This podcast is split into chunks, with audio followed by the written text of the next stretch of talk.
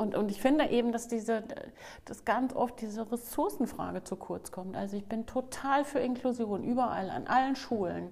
Aber ich bin total gegen die Vorstellung, wir könnten Inklusion an alle Schulen verteilen, ohne eine einzige Ressource mehr. Das kann ja nur schiefgehen, um dann hinterher zu sagen, ähm, ach, Inklusion am Gymnasium funktioniert ja gar nicht. Das finde ich eine Verzerrung der Diskussion.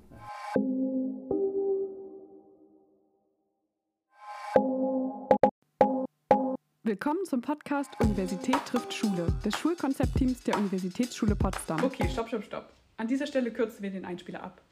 Wir sind Sonja Zirk und Florian Sievert. Und wir führen Interviews mit SchulleiterInnen. Und wer noch mehr Informationen zu dem Projekt haben möchte, hört am besten unsere Trailer-Folge. Wir gehen jetzt direkt ins nächste Interview. Es ist halb vier am Nachmittag und wir sitzen zusammen mit Christiane Wagner in ihrem Büro im Drosto-Hülshoff-Gymnasium in Berlin-Zehlendorf. Das ist seit über zwei Jahren Christianes Arbeitsplatz als Schulleiterin. Ihr Büro ist durchaus geräumig und wir kommentieren direkt, dass es uns sehr aufgeräumt vorkommt. Christiane meint, dass sie das witzigerweise öfter hört. Es habe vor allem damit zu tun, dass sie im Rahmen ihrer Möglichkeiten eines regulären Schulalltags selbst gern aufgeräumt durch den Tag geht. Bevor sie an diesem Gymnasium anfing, war sie nach ihrem Studium in Heidelberg viele Jahre und mit voller Überzeugung Lehrerin für die Fächer Deutsch und Philosophie in Berlin und Hamburg. Sie sprüht volle Begeisterung für ihre Fächer und nutzt ihr Wissen und ihre Fähigkeiten auch in Gesprächen. Das werdet ihr merken, indem sie Zitate von DenkerInnen integriert und von der praktischen Philosophie, die sie im Alltag begleitet, spricht.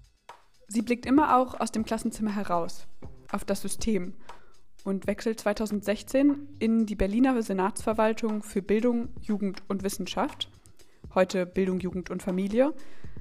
Und wir erfahren gleich, aus welcher Motivation heraus.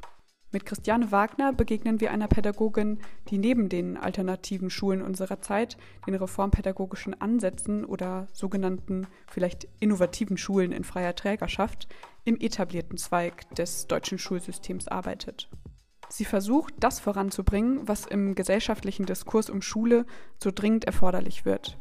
Alle mitnehmen, Bildung ganzheitlich denken, Schule partizipativ weiterentwickeln und bei Digitalität nicht nur die Geräte, sondern auch die Mündigkeit der Kinder und Jugendlichen mitdenken. Unser Bildungssystem bottom-up zukunftsfähig machen. Wir sprechen mit ihr unter anderem über ihren Start im Sommer 2020 und warum sie seitdem schon einen Preis bekommen hat darüber, wie das in Anführungszeichen neue Team vom Droste durch die Überarbeitung des 15 Jahre unberührten Leitbilds der Schule in Austausch über ein gemeinsames Bildungsverständnis gekommen ist, konstruktiv gestritten hat und dadurch einen geteilten Rahmen für die Zusammenarbeit fand. Herzlich willkommen, liebe Christiane, Christiane Wagner vom Droste-Hülshoff-Gymnasium. Wir haben es äh, im Einspieler kurz schon erzählt und sitzen jetzt in deinem Büro quasi am Ende eines äh, wahrscheinlich, kannst du ja sagen, typischen, untypischen Schulalltages und freuen uns, bei dir sein zu dürfen. Vielen Dank, ich freue mich auch. Ich finde es total spannend. Wir ähm, starten immer mit, einer, mit einem kleinen Ritual am Anfang. Ähm, und zwar darfst du dir ein Reizwort überlegen, das wir für den ganzen Podcast verbieten und versuchen nicht mehr zu sagen. Ähm, und zwar ein Reizwort, dass du tatsächlich aus deinem Schulalltag die letzten Monate, Jahre mitgenommen hast, irgendetwas, das du nicht mehr hören kannst, wo du sagen würdest, boah, lasst mich damit in Ruhe, dieses Thema oder ähm, dieses ähm, Schlagwort ähm, möchte bitte nicht Teil dieses Podcasts sein, dann versuchen wir es zu vermeiden. Wir haben es bisher immer eigentlich einigermaßen gut geschafft. Oder oh, muss ich kurz nachdenken? Ja, sehr gerne. Und gerne auch direkt ähm, natürlich, warum.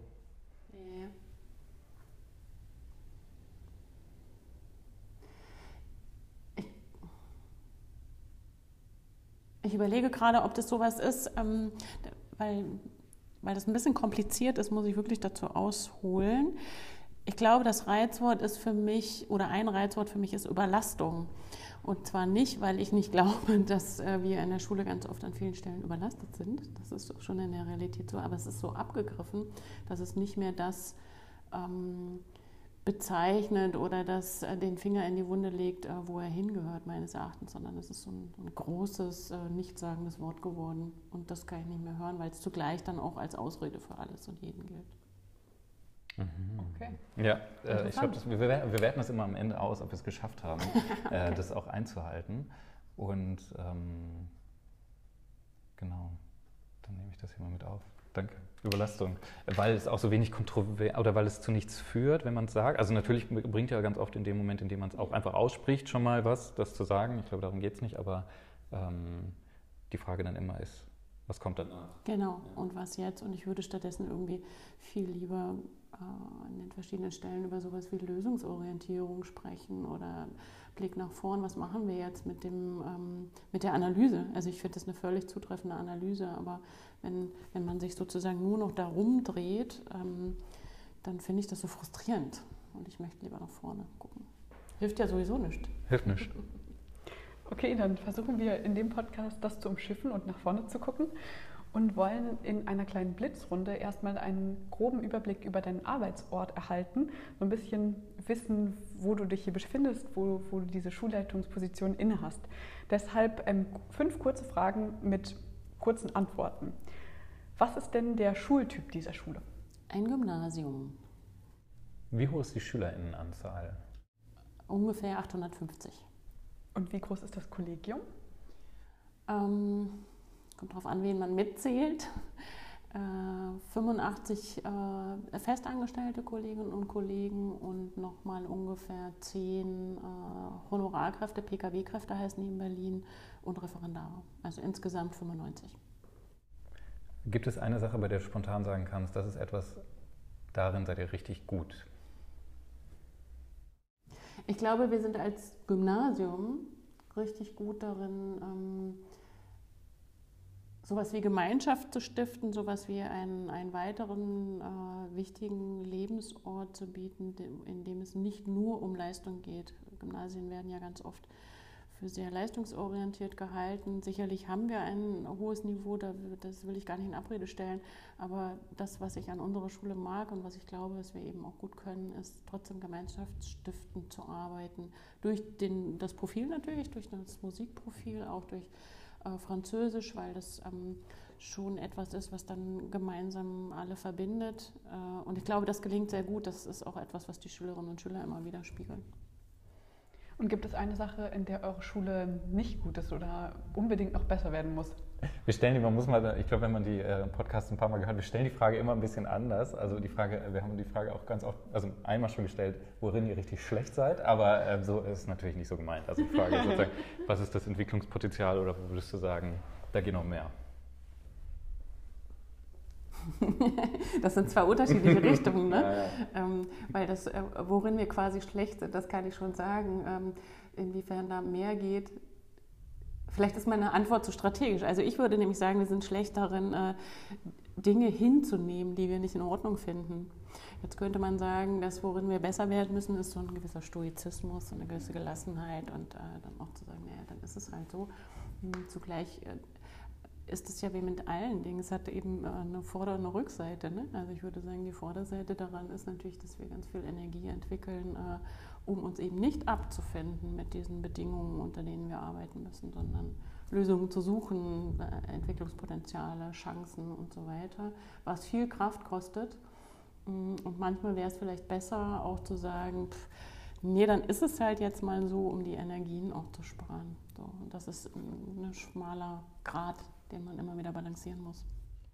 Du bist ja noch, äh, vielen Dank äh, für diese erste ähm, kleine Blitzrunde, um, um, so ein bisschen euer Gymnasium kennenzulernen und äh, zu wissen, wie ihr arbeitet und wer hier so arbeitet und wie groß das ist. Ähm, dürfen wir Droste sagen eigentlich? Wie sag, wie sag, was sagt ihr? Die Droste. Ja. Ach, cool. Ja. Gerne. Ähm, das macht es wahrscheinlich äh, macht's einfach einfacher oder kürzer. Mhm. Du bist ja noch gar nicht so lange im Amt. Wir haben es am Anfang auch kurz gesagt. Ich glaube 2019, also das ist das dritte Schuljahr, wenn ich richtig rechne. Mhm. Ähm, und du durftest aber bereits vor kurzem den Preis als vorbildliche Schulleiterin entgegennehmen. Mhm. Äh, hast du den Preis überhaupt schon verdient? ich muss deshalb so lachen, äh, weil das natürlich eine Frage war, die, wo ihr jetzt nicht die Ersten seid, die, äh, die stellen.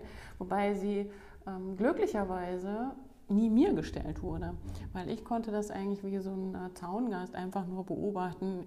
Ich hatte immer das Gefühl, im Grunde habe ich nichts damit zu tun, weil äh, ich habe weder an diesen Preis gedacht, noch in irgendeiner Weise mich beworben, noch äh, irgendetwas sozusagen damit zu tun, sondern mein Kollegium hat, äh, oder Teile meines Kollegiums haben sich eben entschieden, ähm, mich da vorzuschlagen für diesen Preis. Und selbstverständlich wurde dann ähm, in der Jury weiß ich das nicht, aber äh, auf den anderen Ebenen diese Frage gestellt, weil das ist so bei bundesweiten Preisen ähm, müssen die Stiftungen oder die großen Stiftungen, bei denen ist das eben so üblich, äh, fragen dann in den Kultusministerien nach, äh, ob die entsprechenden Preisträger auch von den entsprechenden Kultusministerien oder Bildungsministerien geschätzt und äh, für preiswürdig gehalten werden. Und äh, das war in Berlin natürlich auch der Fall, wurde gefragt, ob äh, ich das denn bin. Und äh, da stellte sich dann genau diese Frage, wie nach äh, zwei Jahren oder beziehungsweise da waren es ja erst anderthalb Jahre, kann das eigentlich unabhängig davon, ob sie jetzt gut ist oder nicht, ja noch gar nicht sein, weil man noch nicht weiß, ob sie es bewährt. So. Das weiß ich, dass das diskutiert wurde. Ich habe mich zurückgelehnt, habe immer gedacht, das mögen andere entscheiden. Also ich, Gott sei Dank, und das ja haben ja gefragt. dann auch andere entschieden. Es haben also dann andere der Preis, entschieden. Die, die, die, Nominierung kam aus dem Kollegium heraus Genau, wahrscheinlich, ja. genau. Und es gab eine Jury in, innerhalb dieser Stiftung, die die ähm, eben zustande äh, kommen lässt jedes Jahr. Und äh, die haben ausgewählt und dann geht es an die Ministerien, die das dann befürworten oder nicht. So. Und ich habe immer nur abgewartet, was so passiert und dann irgendwann die Einladung bekommen. Herzlichen Glückwunsch nochmal an dieser Stelle. danke, danke.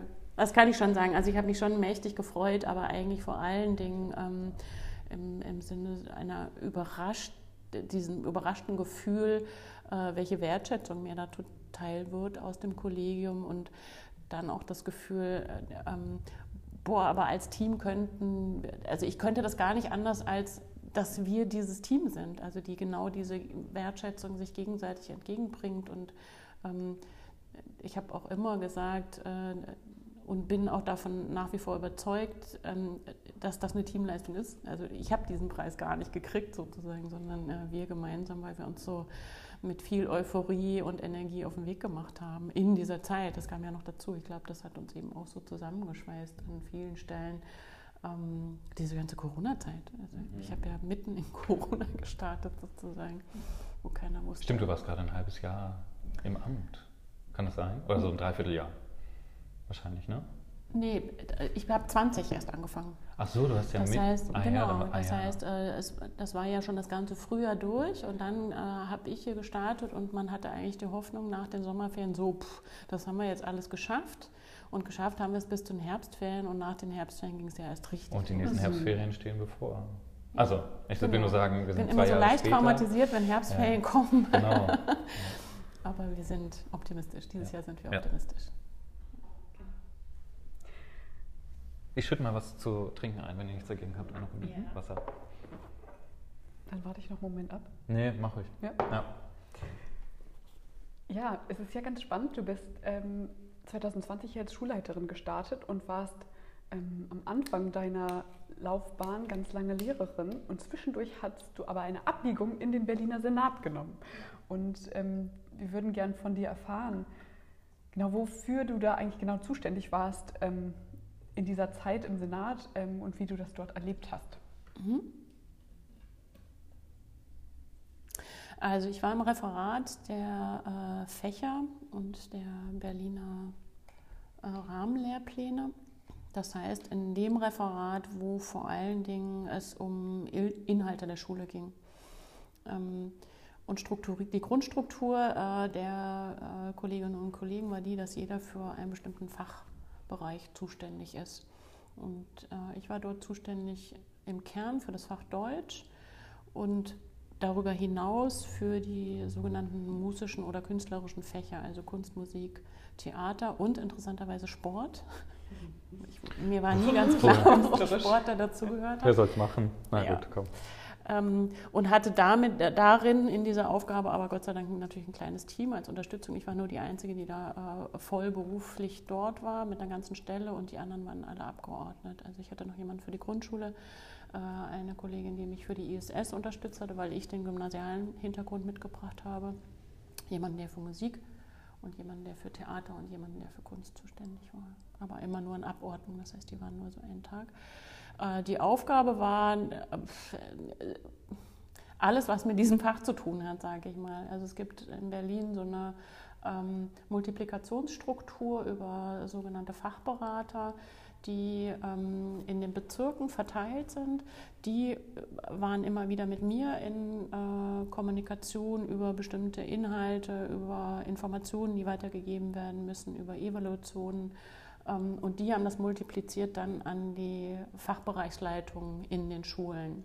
Ähm, das war so das Grundprinzip. Ich habe aber von Anfang an immer versucht, auch das Gespräch mit den ähm, Fachbereichen selbst zu suchen, um möglichst nah an der Praxis dran zu sein. Da ich ja direkt aus der Praxis kam, lag die mir natürlich besonders am Herzen.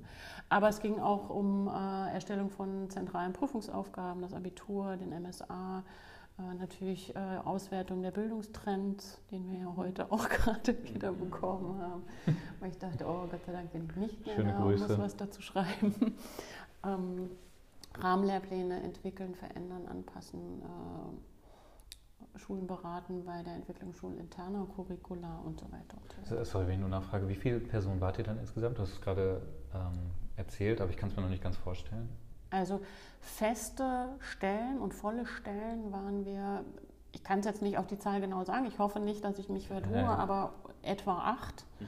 Ähm, also für die Hauptfächer Mathe, Englisch, Deutsch, ähm, Fremdsprachen, Naturwissenschaften, Gesellschaftswissenschaften. Also so ähnlich eigentlich wie die Grundstruktur in der Schule auch. Mhm.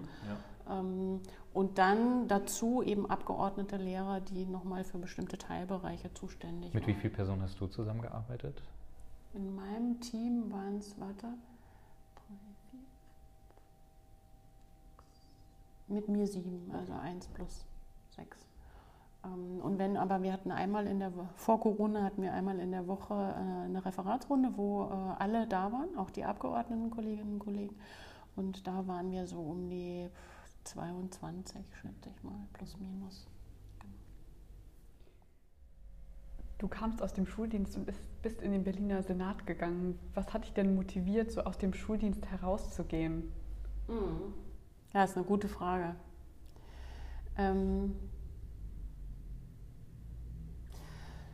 wenn man in der Praxis intensiv und äh, leidenschaftlich arbeitet, äh, stößt man ja auch an Stellen, wo man denkt, oh, vielleicht könnte man da noch mal in die Diskussion mit einsteigen, ob man äh, hier was verändern kann, ob man das anders gestalten kann, ob es Lösungen gibt für Stellen, an denen es äh, reibt.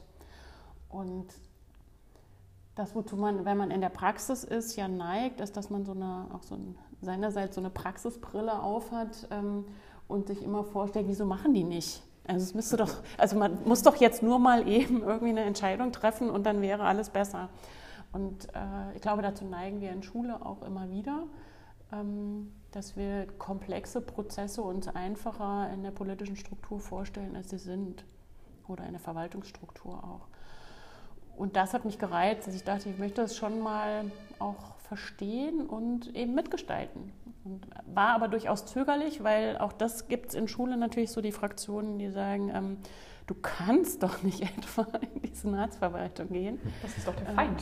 äh, Genau, also es gibt so ein Feindbild. Ähm, und, und zugleich aber auch Menschen, die das verstehen, dass man das mal ausprobieren will. Und der ausschlaggebende Punkt war eigentlich, ich habe mich sowieso gar nicht beworben, sondern ich bin gefragt worden von meiner Vorgängerin dort, die in Pension gegangen ist und eine Nachfolge gesucht hat und die mich wiederum als Fachbereichsleiterin Deutsch auf so verschiedenen Sitzungen kennengelernt hatte.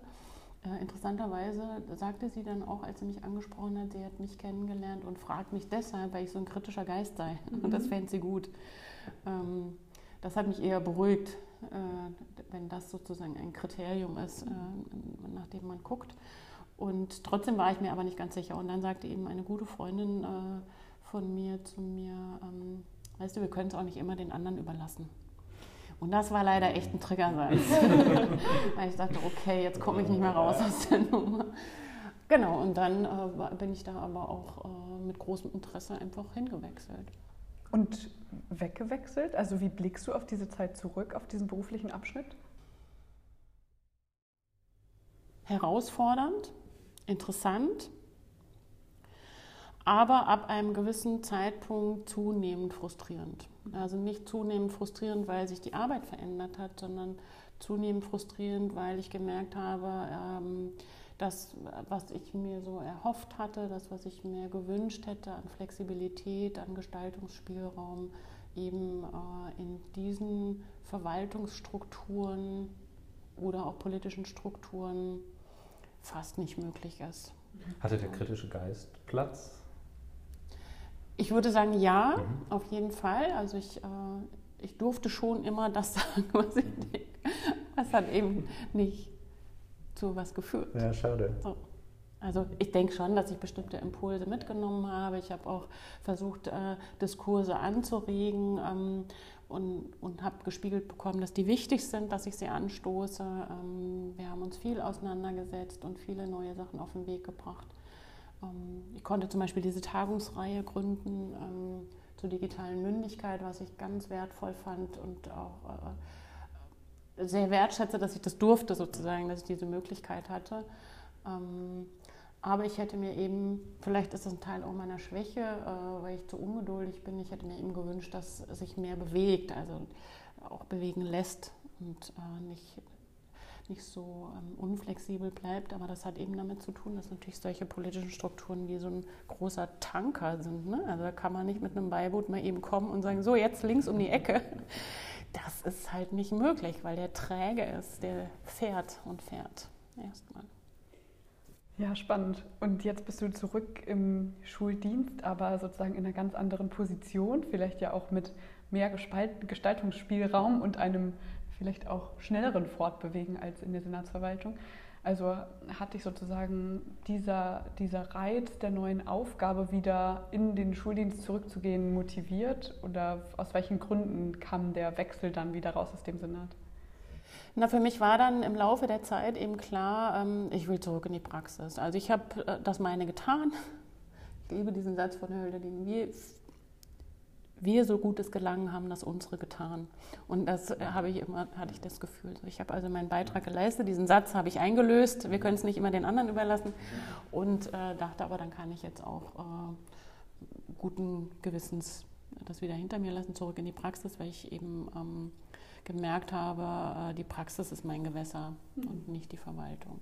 Und der, der, Gestaltungsanspruch ja auch der gleiche geblieben. Na klar, ja. auf jeden Fall, genau. Also ich habe dann schon eine Weile überlegt, als klar war, ich will zurück in die Praxis, äh, aber als was und wie. Mhm.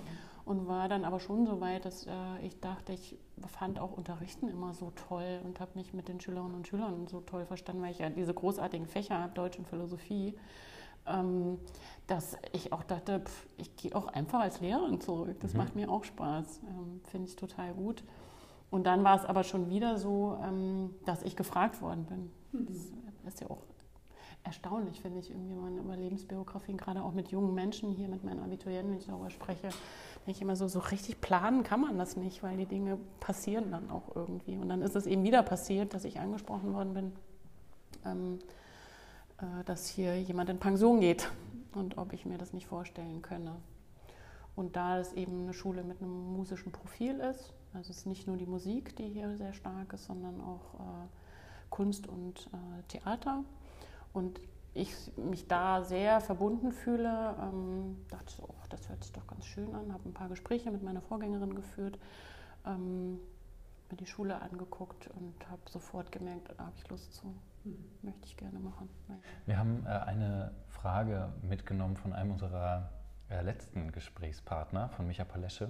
Äh, und da gibt es noch eine Verbindung, haben wir gesehen, der hat nämlich den gleichen, und das ist auch das letzte Mal, dass ich jetzt den Lehrerpreis erwähne, aber der hat in der gleichen Kategorie, glaube ich, wie du, ähm, den Lehrerpreis gewonnen. Mhm. Kann das sein? Ja. Also das sozusagen noch als eine Verbindung und ja. ähm, Argument dafür, dass wir diese Frage jetzt nochmal mitnehmen. Ja. Äh, nämlich äh, die Frage, wie du jetzt dann explizit, aber auch insgesamt, ihr als Schulleitungsteam dann angefangen habt. Also was waren die ersten Dinge, die ersten Maßnahmen, die du kurz nach äh, Amtsübernahme und Start des Schuljahres ähm, umgesetzt habt? Woran, was, was waren Themen, woran habt ihr euch rangewagt?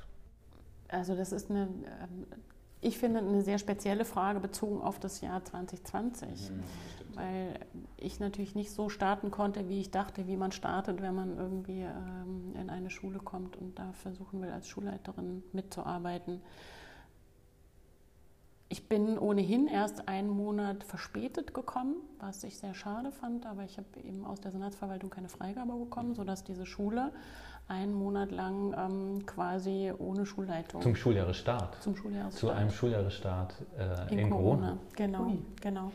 Das war schon ah, eine ja, Herausforderung. Wow. Ja, ja. Da hat äh, ähm, der stellvertretende Schulleiter ähm, da auch Großes geleistet, muss man sagen, wie er hier irgendwie sozusagen alles beisammengehalten hat. Und ähm, ich glaube, das hat ihn auch viel Kraft und Energie gekostet.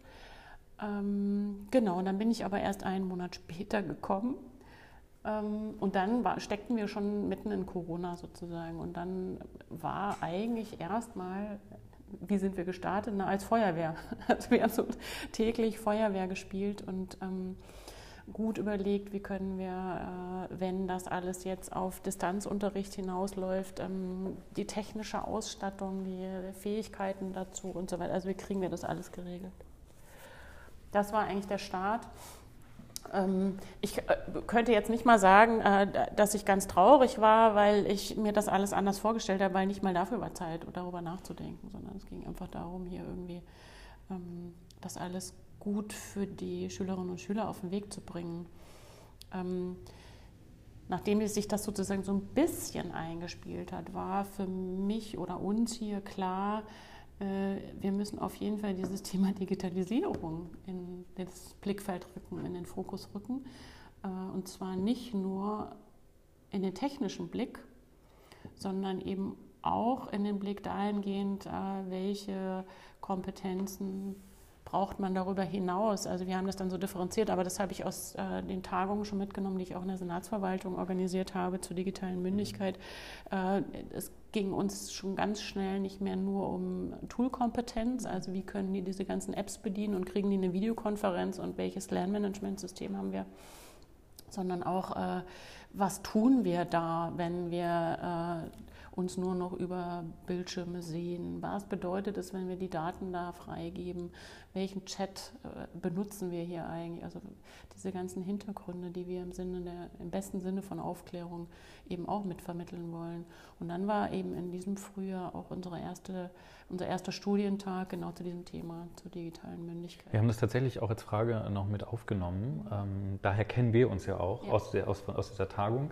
Ja. Ähm, damals zusammen mit der Friedrich-Ebert-Stiftung, Diskurs Medienbildung. Und ich glaube, es gab vier Stück insgesamt. Ich war, glaube ich, bei der zweiten mit dabei. Mhm. Und ähm, eine Frage, die wir tatsächlich auch hatten, weil das eben auch so ein, glaube ich, ein Herzensprojekt von dir war während deiner Zeit im Senat, mhm. ähm, ob du jetzt dann rückblickend sagen könntest, du konntest was von dem, was du aus dieser Tagung gelernt hast und da ist ja sehr viel passiert, es war auch eine sehr nachgefragte Tagung am Ende, da kam, kam viel bei rum, ähm, was mitnehmen konntest in deine Zeit hier und deine, die Veränderungsprozesse, die ihr hier angestoßen habt. Mhm.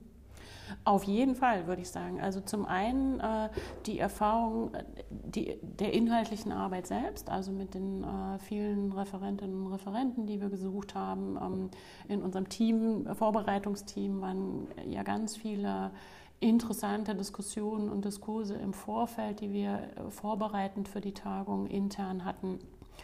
Die Podiumsdiskussion, also alles, was inhaltlich irgendwie passiert ist, hat mich natürlich sehr bereichert. Ähm, das auf der einen Seite und an, aber dann sicherlich auch äh, ganz wichtig äh, eine Form der Ermutigung durch die vielen Teilnehmenden und die Gespräche, die ich mit denen geführt habe, ähm, zu wissen, das ist ein Thema, was viele Lehrerinnen und Lehrer umtreibt und was meines Erachtens eben nicht gut genug bedient wird von äh, formaler Seite, von ähm, Seiten der Bildungsträger für Lehrerinnen und Lehrer, ähm, von wo es eigentlich, finde ich, auch kommen müsste, weil man das eben im Schulalltag als Lehrerinnen und Lehrer gar nicht so vollständig äh, schaffen kann. Also neben all diesen Fragen nach Geräteausstattung genau, und genau, äh, Entwicklung genau. von Unterrichtsmaterialien, ja. das Thema ja. Diskurs Kompetenz, Diskursfähigkeit oder Mitsprachekompetenz? Was würdest du sagen, ist da? Das hm, ich würde sagen, die, tatsächlich die ähm, seriösen Hintergrundinformationen, um urteilsfähig zu sein. Mhm. Also damit ich Multiplikatoren für Schülerinnen und Schüler sein kann, äh, wovor müssen wir uns eigentlich in Acht nehmen, wenn äh, die Digitalisierung zunehmend in alle unsere Lebensräume eingreift, ohne vielleicht, dass wir es sogar merken, um hier auskunftsfähig und ähm, diskussions seriös in den Streit gehen kann, muss ich selber auf einer sicheren Bank sitzen. Mhm. Und das schaffe ich nicht in meinem ganz normalen Alltag, weil der ganz normale Alltag, der, das weißt du selber, der besteht aus äh, tausend Einzelgesprächen mit äh, über ganz viele Nöte und Sorgen und äh, über ganz herkömmliche Unterrichtsinhalte, die wir schon immer versucht haben zu vermitteln aber nicht auch noch dieses ganze neue zusätzliche Feld. In den Streit gehen können, finde ich sehr nett. Ja. Und ganz wichtig. Ja, ja glaube ich. Total. Also Neben aller gewaltfreien Kommunikation ja. ist ich halte Streit auch für total produktiv. Ja, ich auch. Ich finde es gut. Ja. Und ja. ich finde immer, wenn man äh, in den Streit geht, auch innerhalb von Kollegien äh, oder auch mit der Senatswahl oder wen auch immer, dann ist es ja auch erstmal Ausdruck davon, ähm, wir trauen uns das, in den Streit zu gehen. Ja, man muss das heißt, es auch lernen. Wir haben die Vertrauensbasis zu sagen, das macht ja nichts, dass wir streiten. Wir haben halt unterschiedliche Ansichten und das, ähm, da reiben wir uns jetzt und äh, versuchen daran, das mitzunehmen, was fruchtbar ist. Viel schlimmer finde ich, wenn man das nicht mehr tut, weil man entweder resigniert ist oder Angst hat oder ähm, sowieso überzeugt ist davon, dass man äh, die Weisheit mit Löffeln gefressen hat oder, oder, oder. Das finde ich viel beunruhigender, als wenn man in den Streit geht. Es zeigt, dass es einem wichtig ist. Ja, total. Ja. Genau. Ich habe mich gefragt, du bist hier so ähm, von außen sozusagen hineingeschlittert in ein bestehendes Kollegium und hast dann doch geschafft, ähm, als Schulleitung quasi hier den Veränderungsprozess mit dem bestehenden Kollegium zu gestalten, ähm, zu begleiten.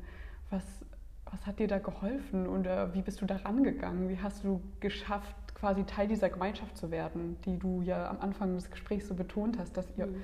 so ähm, viel Wert auf Gemeinschaft legt? Mhm immer wieder ähm, Impulse setzen und äh, aufmerksam sein, wen interessiert das, wer äh, bei wem erwacht eine Begeisterung dafür und die dann einzusammeln, einzufangen, äh, anzubieten, ins Gespräch zu gehen.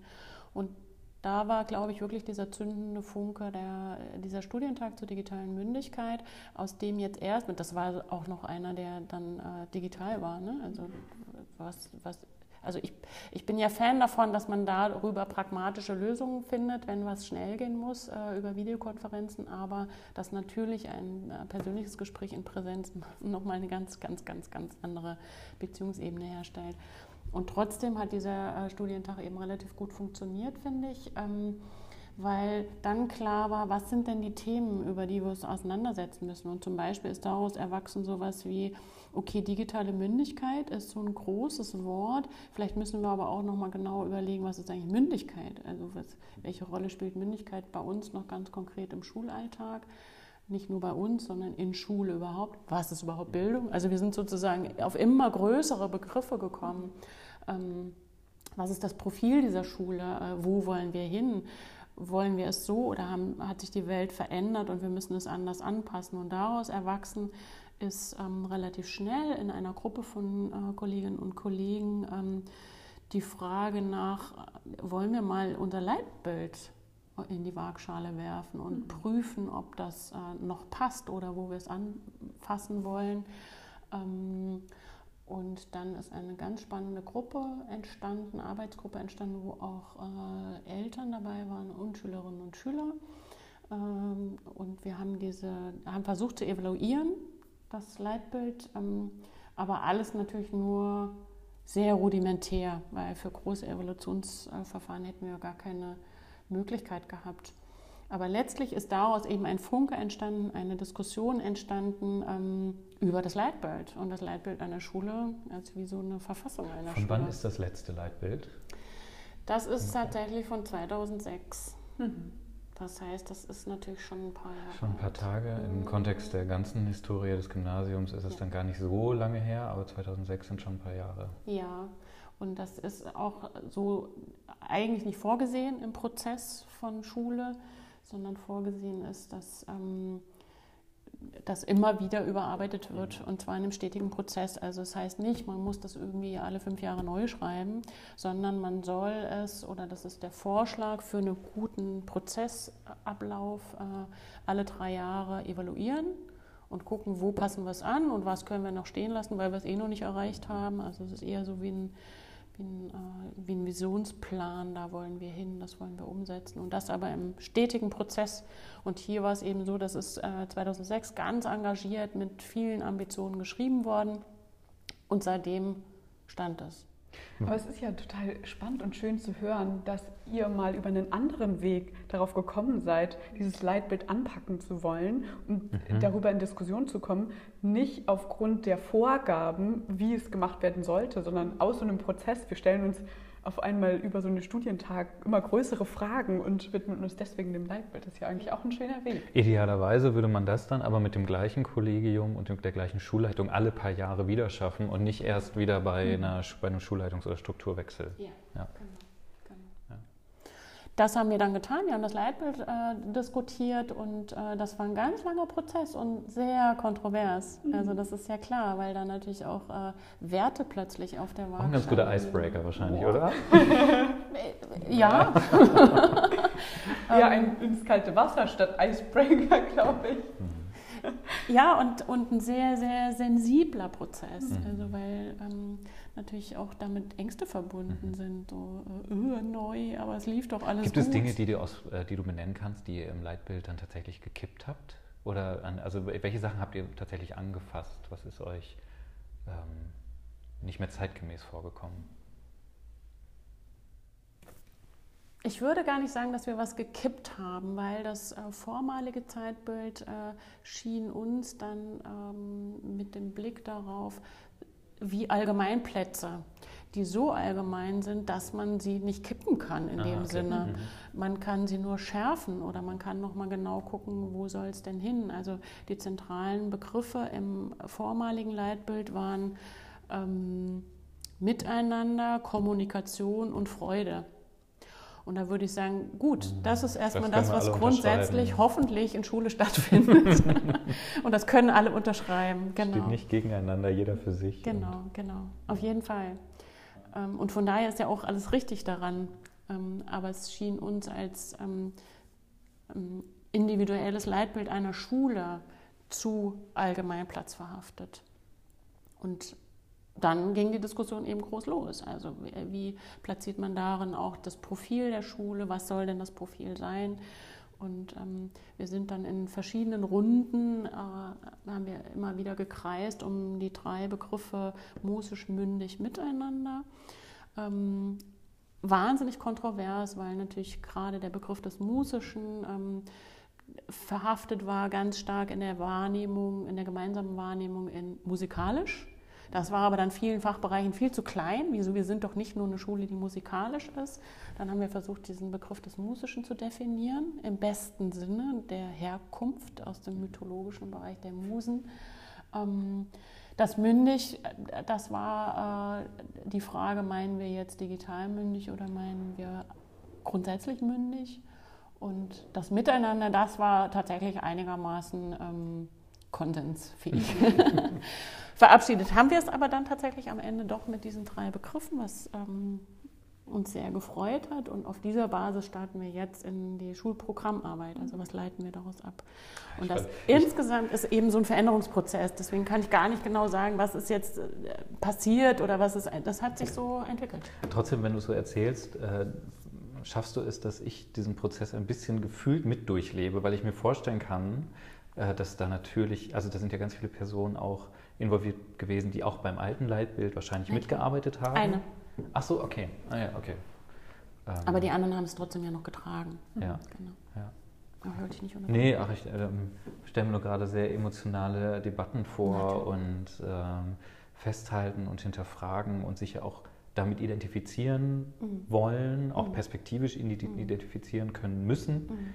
ähm, dass das sehr persönliche Diskussionen und Auseinandersetzungen. Ja, sehr, sehr, sehr persönlich und sehr ähm, ähm, sensibel, verletzlich. Ähm, auch dahingehend, dass ich glaube, dass der Mensch gerade in solchen äh, Geschichten, die so auch vielleicht Angst vor Veränderungsbesetzt sind, ähm, gerne in Polaritäten denkt. Ne? Also ähm, das, das eine soll sein und das andere darf nicht sein. Das sind alles so ganz äh, große Fronten, die aufgemacht wurden bis dahingehend, dass ähm, man so einen Prozess bei so vielen Individuen ja auch gar nicht äh, durchgängig steuern kann, sondern dann mir Sätze zugeschrieben wurden, die ich nie gesagt habe, ähm, mir von mir aus, man, man dachte, ich möchte bestimmte Dinge abschaffen, von denen ich nie gesagt habe, dass ich sie abschaffen will und ich wolle irgendwas durchdrücken, was ich gar nicht durchdrücken und so weiter. Aber das ist, glaube ich, das passiert. Eben. Seid ihr äh, insgesamt, würdest du sagen, seid ihr besser im gemeinsamen Streiten geworden durch diesen Prozess? Auch eine gute Frage. Äh, hm. Ich überlege jetzt gerade, deswegen zögere ich so ein bisschen, was heißt besser an der Stelle. Also ich glaube, ähm, dass das immer noch schwierig ist, genau dann, wenn es nicht transparent und öffentlich getan wird, sondern so schwelt, wie so ein Schwelbrand unten drunter.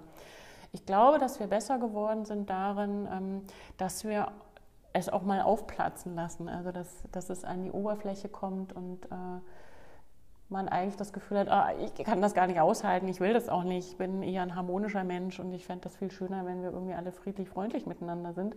Aber darin sind wir besser geworden, das auszuhalten, dass das eben aufbricht und dass man sich auseinandersetzt, so wie ich es eben im besten Sinne auch gemeint habe, dass man streitet. Und ähm, nicht gut ausgebildet war das vormals, ähm, dass... Ähm, man das nicht ausgesprochen hat. Also dass so das unter so einem Schweigen war. Beziehungsweise es wird irgendwo ausgesprochen, aber dann ja. vielleicht nicht mit den beteiligten Personen, ja. sondern ja. Genau. Und was denkst du, brauchen Schulleitungen, um also für Fähigkeiten, um so einen Prozess zu begleiten, zu moderieren, vielleicht auch die Zuschreibungen, die man so bekommt, auszuhalten? Mhm. Ich glaube, einen gesunden Optimismus, immer wieder eine Zuversicht, ähm, Mut und äh, gewappnet sein vor Entmutigungen. Ähm, das ist ganz wichtig. Ich glaube, eine große Sensibilität, Schwingungen wahrzunehmen, um darauf reagieren zu können, um es ansprechen zu können, es an die Oberfläche zu holen aber zugleich auch äh, ohne sich damit aus der Ruhe bringen zu lassen. Also immer wieder zu entdramatisieren. Ich, ich denke selber oft für mich immer, wir sind in Mitteleuropa, wir haben hier ein gutes Schulsystem und äh, es kann eigentlich nichts Dramatisches passieren. Ähm, auch wenn sich dramatisch anfühlt, dann in der persönlichen Betroffenheit jeweils wieder sowohl für manche Kolleginnen und Kollegen als auch für mich. Also manchmal denke ich auch so, oh, hier muss ich jetzt was begraben, das, mein Leben geht nicht weiter. was aber natürlich Quatsch ist und immer wieder zu entdramatisieren und zu sagen, nein, ist schon alles gut. Aber zugleich gut zu unterscheiden zwischen der notwendigen Gelassenheit, die man mitbringen muss für diese Prozesse, ähm, aber keine Gleichgültigkeit. Also ich glaube, wenn es soweit ist, dass, äh, dass einem dann am Ende das gleichgültig ist und man denkt, na gut, dann halt nicht, dann machen wir halt hier Business as usual. Äh, ich glaube, dann ist man auch nicht mehr gut aufgehoben. Wir haben ähm, in einem anderen Artikel äh, gelesen, ich glaube auch leider zu dem Preis, aber egal, ähm, dass äh, du oder mit dir auch eine ähm, Zeit von Personalentwicklungsgesprächen und einer anderen Feedback-Kultur ähm, eingezogen ist. Kannst du das darstellen? Was, was macht ihr da oder wie sprecht mhm. ihr miteinander? In welchen mhm. Ich glaube, das ist eher ähm, so ein bisschen ähm, meine Politik der kleinen Schritte, die ich mir wünsche oder der kleinen Bewegungen, die meines Erachtens äh, eine höhere Wirksamkeit haben als die großen Konzepte. Also das, was gar nicht zu leisten ist als Schulleitung im Moment angesichts der ähm, der Aufgabenfülle, darüber könnte man auch nochmal sprechen, dass ich die nicht in Ordnung finde, ehrlich gesagt, ähm, es ist nicht möglich, das könnt ihr euch vorstellen, bei 95 Kollegen zu sagen, und äh, wir machen alle irgendwie alle halbe Jahr ein Personalentwicklungsgespräch, weil dann würde ich nichts anderes mehr tun als Personalentwicklungsgespräche. Das geht nicht. Aber ähm, wahrzunehmen, ähm, wer engagiert sich hier sehr äh, und, und wem könnte ich da sozusagen mal fragen, ob er nicht Lust hat, bestimmte Dinge zu tun. Oder auch umgekehrt, bei wem habe ich das Gefühl, der wird immer stiller, den nehme ich gar nicht mehr wahr. Ähm, oder jemanden zu sehen, ähm, der sehr wütend wirkt auf mich und, und sehr aus der Haut fahrend und so weiter. Also immer, wenn ich irgendwie etwas wahrnehme, dann das Gespräch zu suchen und daraus, ich weiß gar nicht, ob man das Personalentwicklungsgespräch nennen will, ähm, sondern eher dann ein gemeinsames Gespräch zu führen darüber, welche Perspektiven gibt es, was kann man tun, damit ähm, bestimmte Energien auch äh, fruchtbar werden oder bestimmte Energiefresser abgestellt werden, dass man da genauer hinguckt. Und das ist eher so eine Form der Achtsamkeit sozusagen. Das heißt, ich, ich kann nicht sagen, dass ich quantitativ das schaffe, ähm, formal das alles abzudecken, aber ich versuche qualitativ wahrzunehmen, wo ist es jetzt dran. Das ist auch nichts, was von dir als Schulleiterin äh, erwartet wird. Also es ist keine, doch es ist eine verpflichtende, ja, okay. Aber es ist eben nicht zu leisten. Ich kenne auch fast keinen Schulleiter, der das Und die Verpflichtung wäre tatsächlich, ähm, oder die Idee ist einmal im Halbjahr? Nee, ähm, einmal im Jahr ja. ein Personalentwicklungsgespräch und äh, dann entsprechend in der Folge auch begleitend. Es gibt diese Personalentwicklungsgespräche immer vor einer dienstlichen Beurteilung und nach einer dienstlichen Beurteilung mit einem längeren Zeitraum, so wie ich es im Grunde auch gut fände, also um wirklich Dinge entwickeln zu können. Aber das ist eben halt nicht zu leisten. Also ich kenne auch keinen Schulleiter, der das leistet. Apropos, ich kenne keinen Schulleiter, der das leistet. Ähm, nächste Frage, und zwar hast du mal äh, von außen oder auch ich so als Berufseinsteiger, ähm, wenn man nicht so ein, genau, ein, genaues Bild davon hat, was tatsächlich Schulleitung, die Position, die Rolle mit sich bringt, äh, kann man Schulleitungen ja auch als bisschen Einzelkämpfer wahrnehmen aus dem Kollegium heraus, die, die Person, die da irgendwie sich durchwurstelt zwischen Kollegium und Schulaufsicht und so. Und du hast aber mal in einem Gespräch gesagt, und das fand ich sehr nett, dass ihr als Schulleitung über verschiedene Schulen hinweg ganz gut vernetzt seid und miteinander gut im Gespräch seid und euch gegenseitig aushelft. Also gar nicht so eine Konkurrenz, wir werben gegenseitig unsere Schülerinnen ab, ähm, sondern äh, wir helfen uns auch aus und geben uns gegenseitig Tipps, wenn, wenn das Total, total, total. Also ich glaube, das, was ich ähm, am allerwenigsten mit Schulleitung empfinden würde oder verbinden würde, ist Einzelkämpfertum. Ah ja, spannend. Also auch ja. nicht in der Schule, ja. überhaupt nicht. Äh, ich habe hier so ein tolles Team äh, und anders würde ich es auch gar nicht schaffen und nicht wollen. Kann man das gar nicht vorstellen. Aber das war jetzt gar nicht die Frage, sondern deine Frage ging ja in Richtung der anderen Schulleitungen. Und ähm, da gibt es zum einen die Struktur eben im Bezirk, auf der bezirklichen Ebene, weil wir relativ eng begleitet werden von der Schulaufsicht. Ähm, wir haben alle zwei Wochen ein Treffen mit allen äh, Gymnasialschulleitungen und äh, dann in etwas größeren Abständen mit allen Schulleitungen, also auch schulartenübergreifend. Ähm, das wird von der Schulaufsicht schon sehr gepflegt, dass man sich einfach kennt. Ähm, und durch dieses Kennen entstehen natürlich dann auch ganz andere Vernetzungen. So. Und da entsteht so eine Solidarität. Also wir, wir sprechen miteinander, wenn man Referendare nicht übernehmen kann, dass dieser Referendar irgendwie gut unterkommt oder äh, es gibt auch äh, bestimmte äh, Fonds und, und, und Mittel, finanzielle Mittel, die man dann am, ab einem bestimmten Zeitpunkt zusammenführt, um zu gucken, welche Schule braucht jetzt noch was, weil ich habe es übrig. Das ist auf der bezirklichen Ebene, das finde ich toll.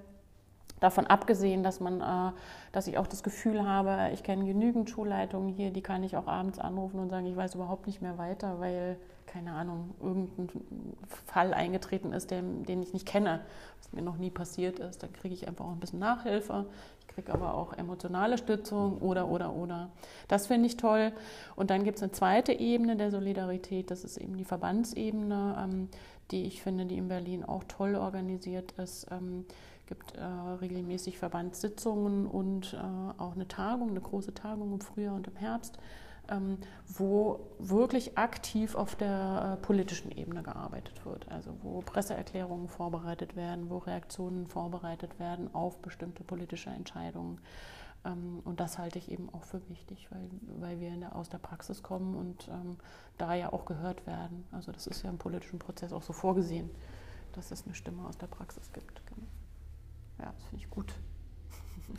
Es gab so eine kleine nette Anekdote, die du in unserem Vorgespräch äh, genannt hattest. Ähm, und zwar ähm, kennt man ja diese Absolventinnen feiern und äh, sieht da immer, wenn man sich das von außen anguckt, ah ja, da kommen die, die den Schulabschluss gemacht haben, Abitur, ähm, Abiturienten, Abiturientinnen und die bekommen den Blumenstrauß äh, in die Hand gedrückt. Und äh, ich glaube, von außen denkt man da überhaupt nicht drüber nach. Und als du dann meintest, dafür gibt es eigentlich gar keinen Pott, kein, gar kein Geld ähm, für diese kleine Form der Wertschätzung, das muss man sich ähm, irgendwie, ja, woher nehmen, wenn ich stehe, so ungefähr, ähm, das Geld selber aus den Fingern ziehen.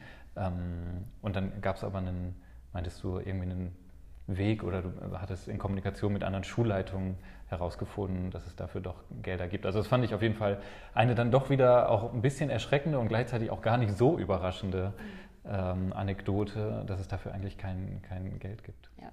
Und das ist, glaube ich, das Allerwichtigste, dass man äh, ähm, Schulleitungskollegen Kolleginnen und Kollegen hat, die man auch diese informellen Fragen stellen kann. So. Also wie löst man das? Weil das ist im Moment einfach eine Situation, die sicherlich alle bedauerlich finden. Ich will da auch gar niemanden irgendwie in besonderer Weise ähm, für verantwortlich machen, aber wir, wir sind in einer Bildungssituation, die an vielen Stellen unterirdisch ist, weil einfach das Geld hinten und vorne fehlt. Und woher das jetzt wurzelt, das, das, das, wissen wir an vielen Stellen. Das ist, also wir können es erstmal nur konstatieren. Und ähm, Not macht erfinderisch. So. Und wenn man neu im Geschäft ist, dann äh, hat man vielleicht noch nicht so viel Erfindungsreichtum, weil man noch gar nicht alle Optionen kennt. Und wenn man dann Menschen hat, die sagen, pass mal auf, so zum Beispiel äh, wäre eine Möglichkeit, dann ist das natürlich super. Weil man muss eigentlich wirklich andauernd improvisieren. Mhm. Andauernd. Wenn wir jetzt gerade schon bei dem Budget und der Verwaltung und der Verantwortung von Schulen sind, wir befinden uns ja jetzt in einem Gymnasium, was eine sogenannte eigenständige Schule ist. Eigenverantwortlich. Eigenverantwortlich, genau.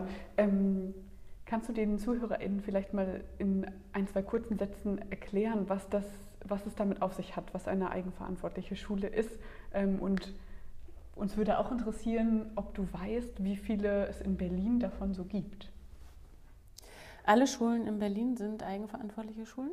Das ist ein äh, Konzept, was vor ein paar Jahren äh, so entwickelt wurde auf einer Leitungstagung der Senatsverwaltung.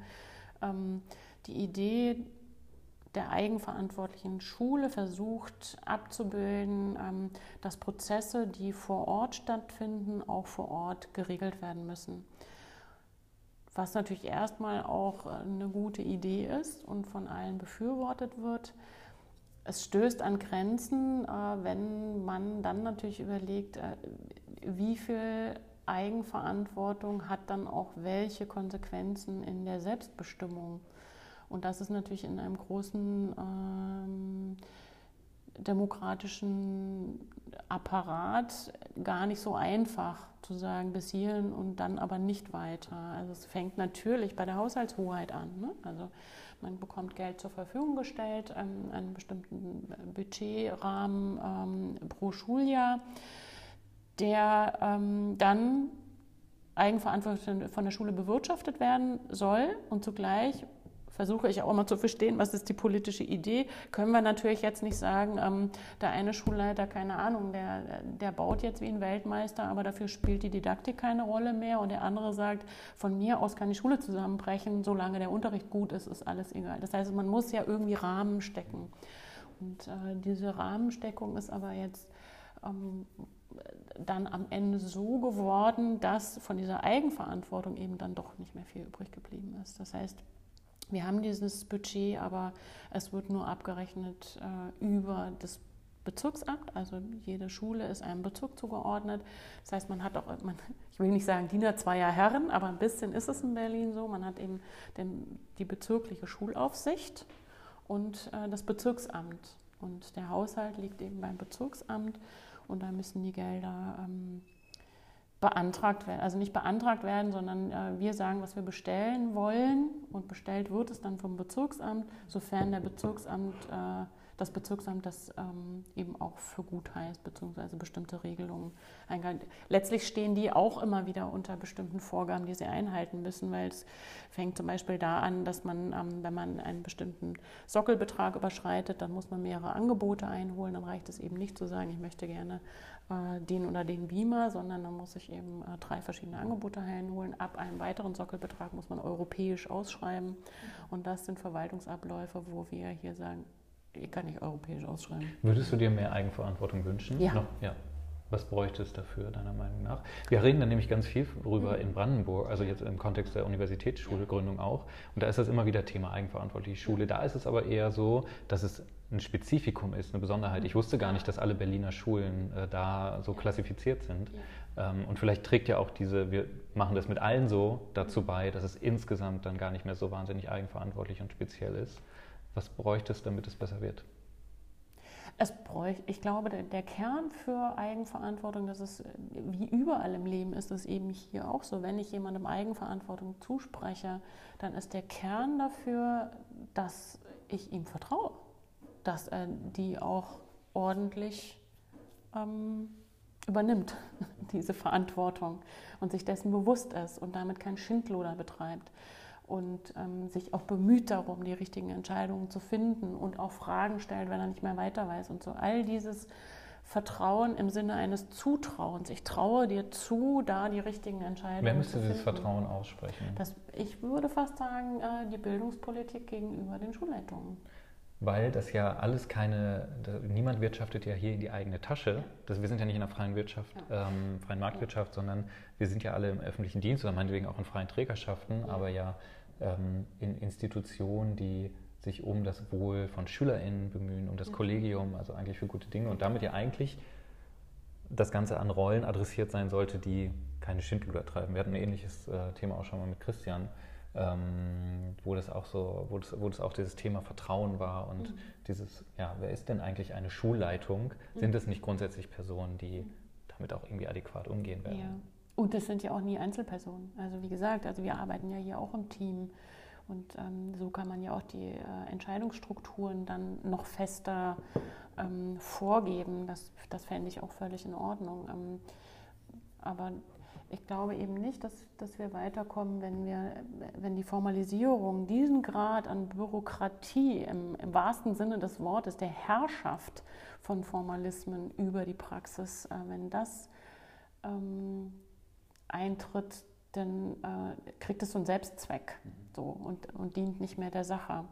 Und ich finde den Hinweis, den du gerade gesagt hast, total wichtig.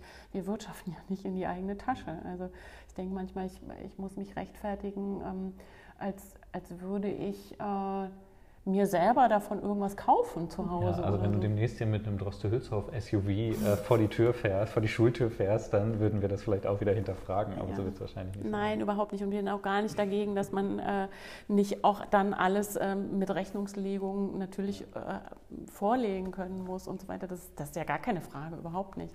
Auf jeden Pfennig, gar keine Frage. Aber dass wir eben auch mal eine Entscheidung schnell treffen können.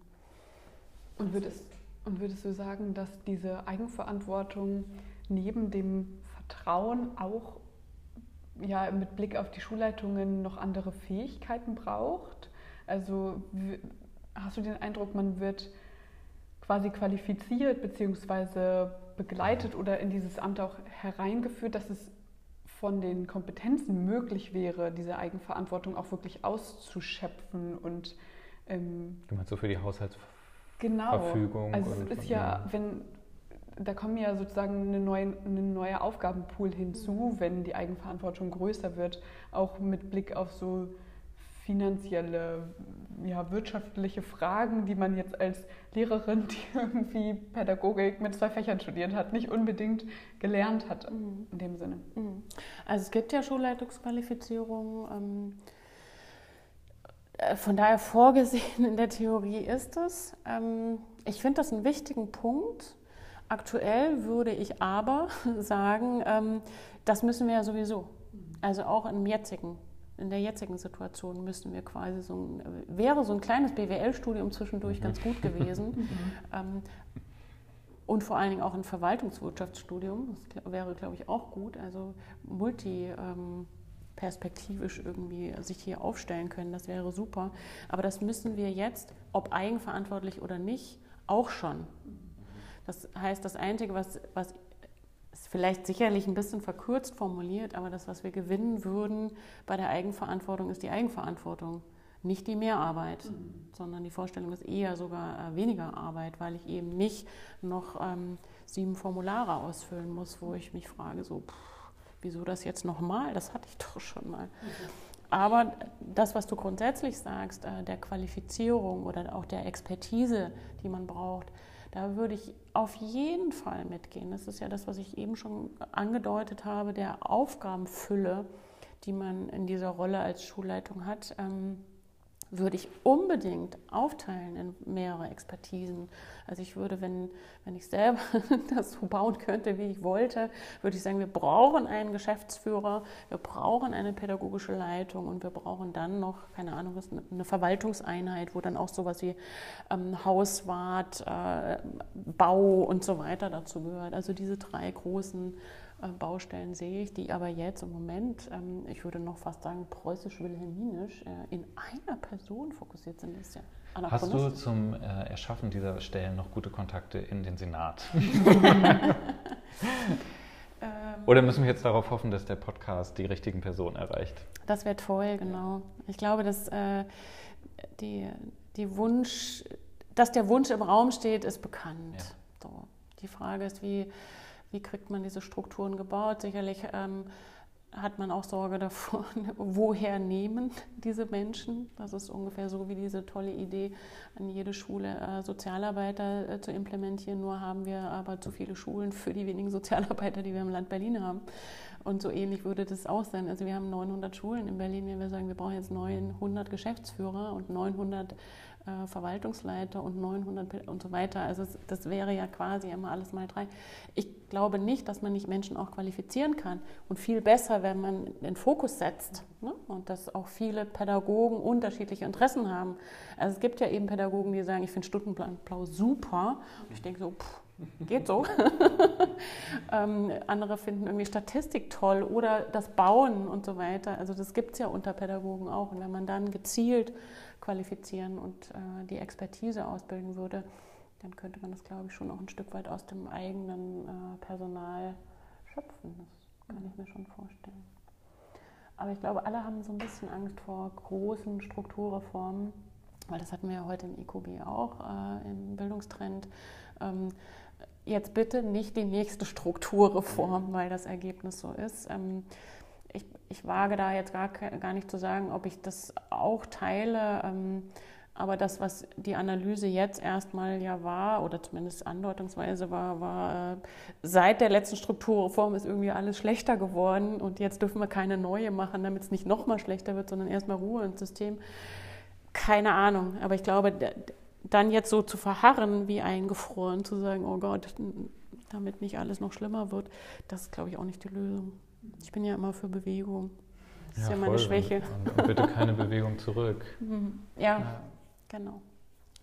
Ähm, auch wenn du dir ein bisschen diverseres Team äh, mit unterschiedlichen Kompetenzen wünscht, hast du ja schon angesprochen, dass du ganz viel im Team hier in dieser Schule arbeitest. Und wir haben auch gelesen, dass es bei euch eine erweiterte Schulleitung gibt.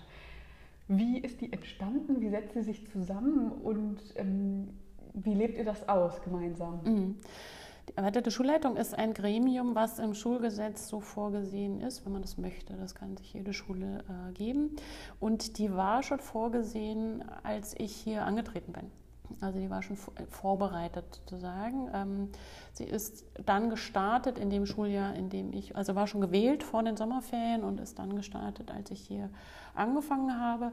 Und ähm, das ist eben das Interessante an der erweiterten Schulleitung, äh, das ist ein gewähltes Gremium. Also es sind ähm, vier Mitglieder aus, dem, aus der Gesamtkonferenz, sprich Lehrerinnen und Lehrer, äh, zwei gesetzte Mitglieder, das ist die Schulleitung und der Stellvertreter und jetzt neuerdings ähm, ein Mitglied der äh, sozialpädagogischen Mitarbeiter der Schule. Also bei uns ist das dann die Schulstation eben.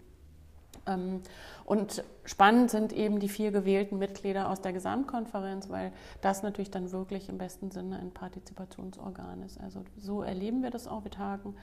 Ähm, wir haben letztes Jahr einmal in der Woche getagt. Dieses Jahr haben wir den Rhythmus auf äh, alle zwei Wochen verlegt. Ähm, und es ist ein ganz wichtiger Kommunikationsort im Sinne einer Schnittstelle zwischen dem großen Kollegium und der Schulleitung ähm, den ich auch niemals missen wollen würde, weil das äh, sehr also, weil ich glaube, dass da vertrauliche Informationen an die Kolleginnen und Kollegen herangetragen werden, die nicht direkt an mich herangetragen würden, aber an die Kollegen, die dann wiederum sie an mich weitertragen dürfen auch. Und, und da ist wie so eine, ähm, so eine, ja, ich weiß gar nicht, ich finde kein Wort dafür gerade, aber es ist eine Stelle, an der man sich dann eher traut, mhm. das zu teilen.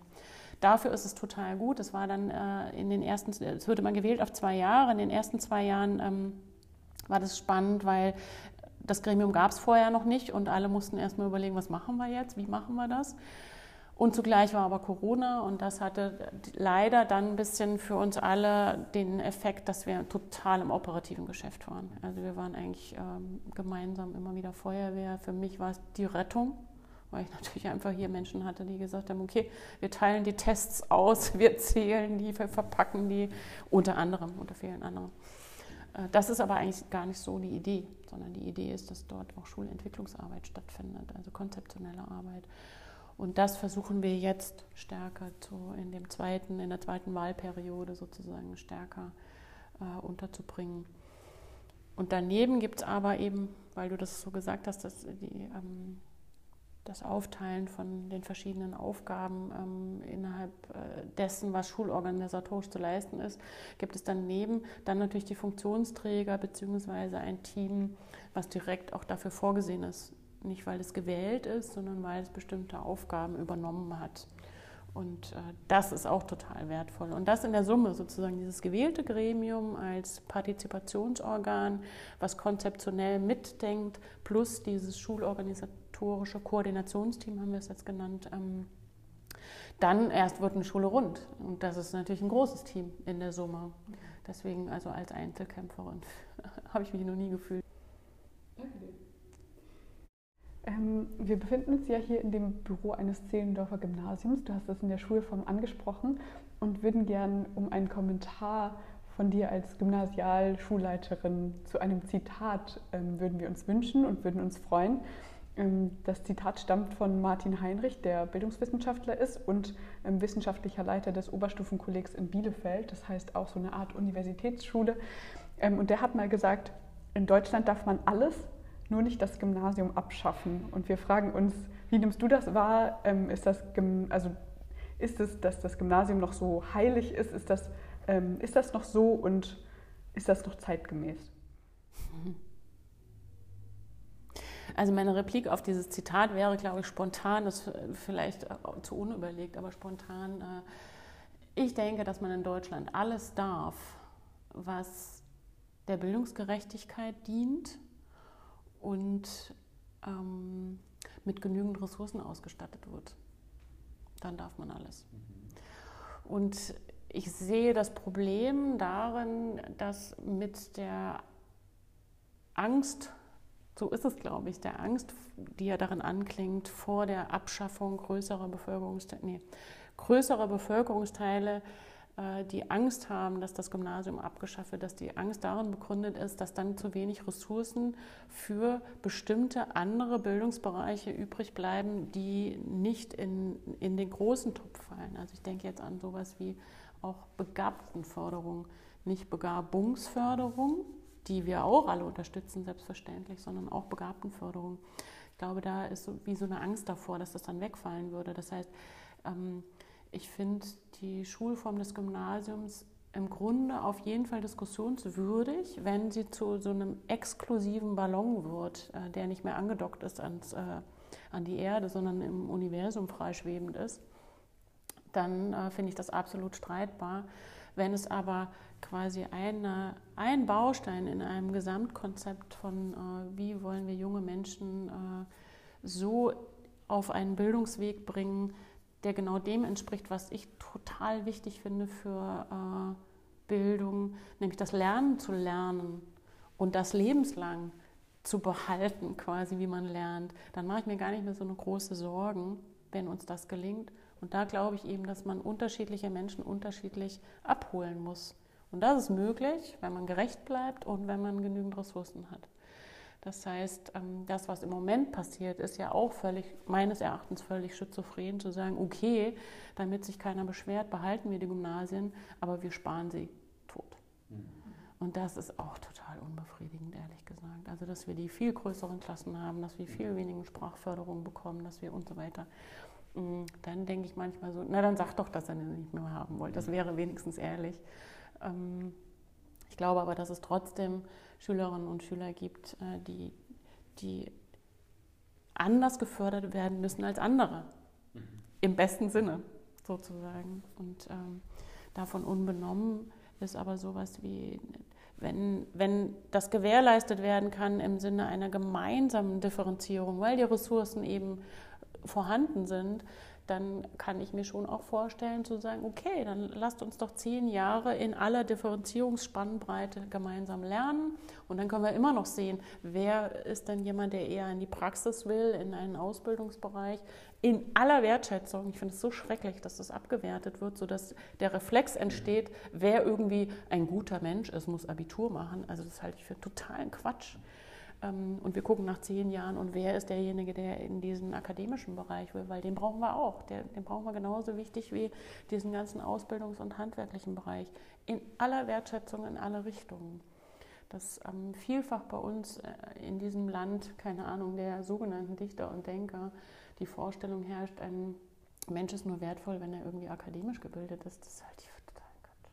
Und das finde ich schade schmerzt mich richtig. Und dass dann die Gymnasien in diese Ecke gestellt werden, finde ich eben auch schade. Also ich finde, ich kann auch äh, gerne und selbstbewusst äh, ein Gymnasium leiten, ohne schlechtes Gewissen, wenn ich weiß, das ist ein Baustein im Sinne der Bildungsgerechtigkeit. Habe ich kein Thema damit. Weil das wurde mir tatsächlich auch vorgeworfen. Naja, aber wenn ich doch mit meiner Lebenshaltung und wie man mich kennt, äh, Schule leiten will, ähm, wie ich das dann vereinbaren könne an einem Gymnasium. Mhm. Und ich denke doch, ja, auch diese Kinder brauchen irgendwie eine gute äh, Leitung, eine gute Unterstützung und Begleitung. Es kommt einfach mal wieder darauf an, auf die inneren Werte, sozusagen, unabhängig von dem Label Gymnasium, ja, ja. oder nein. Ja, ganz genau. Die Frage, was kann man daraus machen oder welche, wie nutzt man auch die Situation vor Ort, die Rahmenbedingungen, ähm, um das in dem Sinne voranzubringen. Ja, ja. Und, und ich finde eben, dass diese, dass ganz oft diese Ressourcenfrage zu kurz kommt. Also ich bin total für Inklusion, überall, an allen Schulen. Aber ich bin total gegen die Vorstellung, wir könnten Inklusion an alle Schulen verteilen, ohne eine einzige Ressource mehr. Das kann ja nur schiefgehen, um dann hinterher zu sagen, ähm, ach, Inklusion am Gymnasium funktioniert ja gar nicht. Das finde ich eine Verzerrung der Diskussion. Leider, ganz, ganz bedauerlich. Ach, spannend. Wir haben, ich habe noch so, also wir haben noch mindestens zwei oder drei spannende. Wir sind auf jeden Fall schon über die, über die Zeit rüber. Ähm, aber ich würde ganz gerne eigentlich, Christiane, äh, doch nochmal einen Blick auch auf äh, die Person Christiane Wagner äh, werfen. Du bist ja nicht nur Wahlberlinerin, also mal abgesehen davon, dass ich glaube ich keine Menschen kenne. Ich glaube, es wohnen gar keine Menschen mehr. Nein, das stimmt nicht. Aber ich glaube, das ist ich kenne, ich kenne zwei Menschen, die aus Berlin kommen und alle anderen sind Wahlberlinerin. Und du bist ja nicht nur Wahlberlinerin, sondern du bist ja auch Wahl Zehlendorferin ähm, mittlerweile und äh, in die Nähe des Gymnasiums gezogen. Das heißt, du äh, kaufst dir ein und äh, bist unterwegs und lernst, siehst wahrscheinlich Leute oder viel mehr Leute sehen dich. Du befindest dich ja auch irgendwie in einer halböffentlichen oder auch doch auch öffentlichen äh, Position. Wie nimmst du das wahr? Was hat das äh, mit dir die letzten zwei, drei Jahre gemacht? Ganz neu. Also die, ich kannte das bis jetzt gar nicht. Ähm, äh, ich dachte zunächst wirklich, das kann nicht mehr Berlin sein. Das muss hier was anderes sein, das ist nicht mehr Berlin. Weil Wir befinden uns ja für alle außerhalb des Rings. ja, damit muss es zu tun haben. Ja, ja. Und, und, der Name ist ja schon ähm, auch Programm, es ist eben ein Dorf. Was man ja auch im positiven Sinne. Muss ich an dieser Stelle sagen. Genau, was man ja auch positiv ja. werten kann. Das, darum geht es mir ja gar nicht. Das, was für mich nur so überraschend neu war, war, ich habe. Ähm, äh, vorher am Prenzlauer Berg gewohnt, war äh, an einer Schule in Pankow, die auch relativ nah dort war, wo ich gewohnt habe. Ich würde sagen, in der gleichen Entfernung, wie ich jetzt von dieser Schule war. Dort habe ich äh, in den ähm, vielen, vielen Jahren, in denen ich an dieser Schule tätig war, nie Lehrer oder äh, Eltern oder Schüler gesehen, wenn ich in meinem Kiez einkaufen war. Hier ist das was ganz anderes. Also man, man wird gesehen, ich werde gesehen und das ist mir total ungewohnt, ähm, weil natürlich was ja logisch ist, darüber habe ich noch nie nachgedacht, viel mehr Menschen mich kennen, als ich mhm. aktiv die Menschen kenne. Das kann schon sein, dass ich die auch mal gesehen habe, aber ähm, keine Ahnung, wenn ich eine Abiturübergabefeier mache, dann ist da natürlich ein großes Plenum, die alle mich sehen, aber deswegen sehe ich noch nicht alle anderen. Und äh, das merke ich hier, wenn ich hier unterwegs bin. So, das ist wirklich ungewohnt. Ähm, ich komme selber vom Dorf, also ich kenne das sozusagen schon, dass man sich kennt. Aber um ehrlich zu sein, bin ich ja auch deshalb nach Berlin gegangen, weil ich das äh, in dieser sozialen Kontrolle der dörflichen Struktur eben nicht so geschätzt habe. Wobei ich sagen möchte auf jeden Fall, dass natürlich Zehlendorf nicht dem gleichkommt, von wo ich komme. Also das Dorf, von dem ich komme, ist wirklich ein Dorf. Und was hat das für Folgen? Planst mhm. du dann pro Einkauf eine halbe Stunde länger ein, sodass sozusagen Ach, mögliche Gespräche untergebracht werden könnten? Oder ist es wirklich eher ein, ah, da grüßt mich jemand oder da werde ich vielleicht angeguckt, weil ich vielleicht gekannt werde? Ähm, ah ja, das ist nicht, weil ich irgendwie heute komisch aussehe oder was komisches anhabe, sondern wahrscheinlich, weil sie mich irgendwie als Schulleitung ähm, identifizieren. Ja. Ähm, oder in welche Richtung geht es? Ja, also ich plane nicht mehr Zeiteingang. also es ist noch nicht so, dass äh, ich dann äh, andauernd irgendwelche Gespräche führe oder so, gar nicht. Ähm, ich merke, dass ich erkannt werde, dass ich herzlich gegrüßt werde, ähm, was ja auch was Schönes ist, das ist ja gar keine Frage. Ähm, das, was es anders macht, ist, ähm, ich schätze es sehr, meinen Privatraum zu haben. Und äh, ja, ich würde auch sagen, mir ist das lieber, meinen Privatraum zu haben. Und ähm, den hat man in dieser Weise eben gegebenenfalls nicht. Oder ich muss immer damit rechnen, dass ich ihn nicht habe, dass ich ähm, gesehen werde, dass äh, gesehen wird, äh, wo ich abends hingehe, ähm, was ich trinke, wenn ich irgendwo was trinke oder was ich einkaufe oder wie auch immer. Ich habe überhaupt keine Geheimnisse. Das, mhm. das ist nicht der Punkt, sondern ich finde das schon auch okay, privat zu sein. Also das, ich bin einfach von meinem Wesen her nicht so ein öffentlicher Mensch. Aber du fährst nicht in den nächsten Bezirk, um da einzukaufen, sondern du bist Nein. hier gerne und nach wie vor unterwegs. Ja, ja, ja, ja auf jeden Fall. Also das, dafür bin ich auch zu pragmatisch. Also das ist mir viel zu anstrengend, ja. irgendwo anders hinzugehen. So. Also ich gebe schon zu, ich habe auf jeden Fall, aber das ist ja logisch, das liegt in der Natur der Sache. Natürlich äh, Theater, Philharmonie und so, das sind dann alles Orte, die natürlich in der Stadt drin sind. Und da habe ich dann auch äh, meine Orte, wo ich danach noch ein Glas Wein trinken gehe oder so. Das ist ja klar. Also ich fahre jetzt nicht von dort aus zurück nach Zehlendorf, um hier, keine Ahnung, zum Italiener zu gehen oder so. Ähm, und habe da schon so meine Orte, an denen ich mich auch heimisch fühle, die eben nicht in Zehlendorf sind. Aber das finde ich auch okay. Darf ich äh, das Theater nehmen und ähm, also den Verweis aufs, Thea ins Theater zu gehen? Äh, du bist ja auch ähm, von Haus aus Deutsch- und Philosophielehrerin. Ähm, und ich glaube auch eine Philosophin im Herzen. Ähm, welchen Platz hat neben all diesem Schulalltag und den großen Herausforderungen in dieser Rolle, welchen Platz hat die Philosophie in deinem Leben? Nach, jetzt noch oder weiterhin oder wieder? Äh, den entscheidenden. Und zwar aufgrund der inneren Haltung, die ich daraus gewonnen habe in den vielen Jahren im Sinne einer philosophischen Praxis. Also ich habe auch diese, dieses Zusatzstudium gemacht, ähm, weil ich mich nie damit anfreunden konnte, dass Philosophie etwas ist, was in so einem akademischen Elfenbeinturm stattfindet. Kannst du sagen, was für ein, vielleicht für alle, die es auch interessiert, für ein, was für ein Zusatzstudium? Ja, es gibt ein, in ähm, Deutschland einen Bildungsgang, der heißt philosophische Praxis, der äh, eine, ein Zusatzstudium ist, um ähm, mit dem Ziel, mit dem Berufsbild eine philosophische Praxis zu eröffnen. Davon gibt es unterdessen immer mehr. Quasi ein Alternativangebot äh, zu, für Menschen, die nicht eine therapeutische Praxis, eine psychotherapeutische oder analytische Praxis aufsuchen möchten, sondern im, im besten Sinne einer ähm, Möglichkeit, in ein Gespräch zu gehen über Lebenskonzepte, über die Frage, was ist ein gelingendes Leben, über Biografie, über Ziele und so weiter. Das ist in Deutschland ist das eben so ein Weiterbildungsgang ähm, und äh, in Wien gibt es aber das richtig als Masterstudiengang auch mittlerweile. Genau. Ähm, und das ist etwas, was man aber unabhängig davon, ob man eine philosophische Praxis dann auch aufmacht, äh, natürlich etwas, was man ähm, wir haben das äh, Embedded Philosopher genannt äh, dort, äh, weil wir gesagt haben, jeder nimmt das sozusagen auch in seinem Berufsfeld einfach mit und wird es nicht mehr los. Und so fühlt sich das auch an. Ich, ich werde es halt sowieso nicht mehr los. Ich finde es aber auch gut.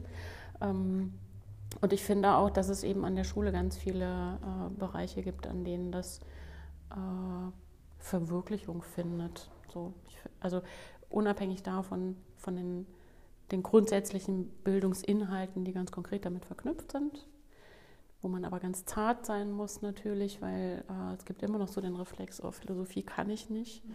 Ähm, und ich versuche es zu leben, auch mit den Schülerinnen und Schülern zu leben. Äh, Philosophie ist keine Frage des Könnens oder Nicht-Könnens, sondern äh, der richtigen Fragen, die man sich stellt und die man gemeinsam äh, bespricht und nach, nach, nach Antworten sucht, die auch nie die richtigen Antworten sein müssen.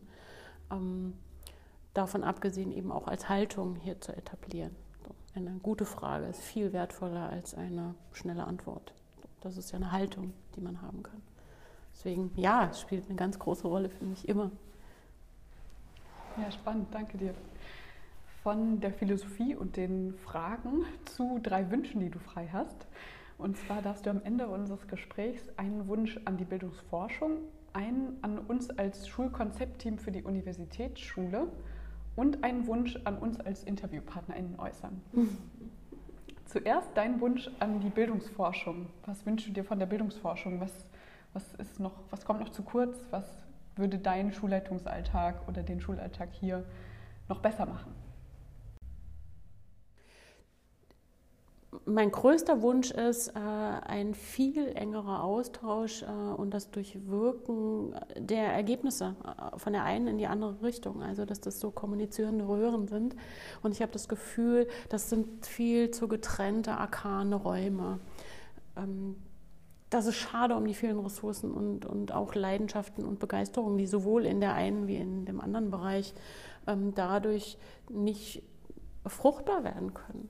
Und ganz konkret, wenn, wenn wir zusammenarbeiten würden, stärker zusammenarbeiten würden, dann würde ich mir natürlich wünschen, guckt mit uns in die Praxis und ähm, nicht so sehr in die äh, methodische Akkumulierung von Daten, die wir dann hochrechnen und dann zu irgendwelchen Ziffern kommen von, sondern ähm, qualitativ hier vor Ort. Folgendes Problem haben wir und das würde ich gerne mit euch mal richtig durchdringen und durchleuchten. Das wäre auch in meinem Verständnis von Wissenschaft äh, erkenntnistheoretisch das Ziel. Ähm, zweiter, zweiter Wunsch, gibt es einen Wunsch, den du an das Schulkonzeptteam, an unsere sozusagen Schulkonzeptteamarbeit oder auch dann äh, langfristig der Universitätsschule Potsdam richten wollen würdest? Ein Wunsch an das Team oder vielleicht auch ein Wunsch von dem Team? Macht das Sinn? Oder für Ergibt das Team? Sinn? Oder für das Team? oh, das war aber jetzt viel. Also, ähm, an das Team hätte ich den Wunsch, dass wir auf jeden Fall kommunizieren miteinander, also um uns auszutauschen, weil ich denke, dass dann äh, auch äh, ähm, neue Dinge entstehen können. Und wir in unterschiedlichen Systemen sind, da bin ich sicher. Äh, und im Zweifelsfall ich euch wünschen würde, dass ihr freier seid, aber diese Freiheit natürlich auch Herausforderungen birgt so dass ihr vielleicht manchmal an der Stelle steht, oh, ein bisschen mehr Grenze wäre ganz gut, äh, dann käme ich dazu und würde sagen, also folgendermaßen könnt ihr das machen, aber sagt mir doch bitte mal jetzt, wie ich äh, da und damit umgehen könnte. Ich glaube, wenn wir uns da so gegenseitig befruchten, das wäre mein größter Wunsch, das fände ich toll, im, im, Sinne der Schülerinnen und Schüler. Ganz Auf unbedingt. Und der Podcast ist ja zumindest schon mal ein Weg, ähm, Inspiration einzuholen. Und auszutauschen, ja, voll.